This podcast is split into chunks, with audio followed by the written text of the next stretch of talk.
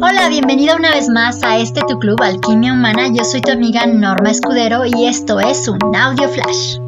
En los insectos se da algo que algunos llaman el, engaño de la luz, ¿no? Y es como eh, ellos, no sé si ustedes se han, han, observado, ¿no? Pasa con los mosquitos, pasa con las abejas, pasa con muchos de ellos que van hacia, las, hacia la luz y se topan y se topan y se topan y se topan y pegan y pegan y pegan donde ven luz.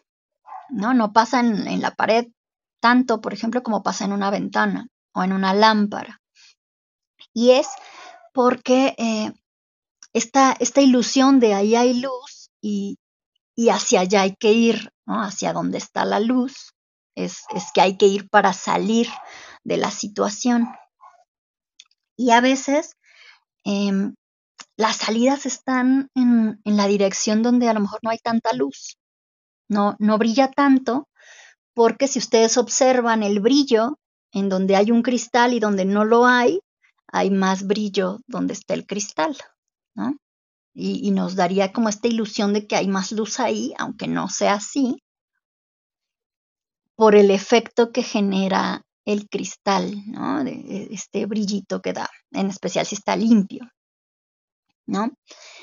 Y a veces nos pasa lo mismo a las personas. No sé si ustedes han, notado, yo, yo, la verdad es que sí me he cachado cayendo en el, en el engaño de la luz, en la ilusión de por allá brilla más, aunque no necesariamente sea ese el camino o la salida más, más apropiada. Eh, y entonces, pues pasa eso muchas veces.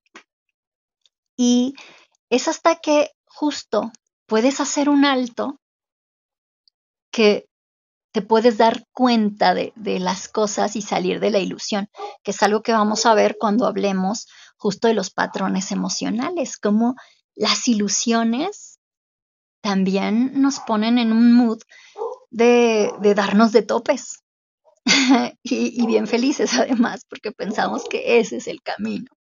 Y, y cómo hay cosas que podemos hacer cuando nos damos cuenta para hacer el cambio, ¿no? Para darle un giro a eso y aprovechar la misma fuerza, la misma inercia, pero en otra dirección.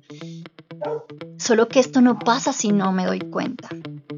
Por eso la importancia de, la conciencia en, este, en este proceso, ¿no?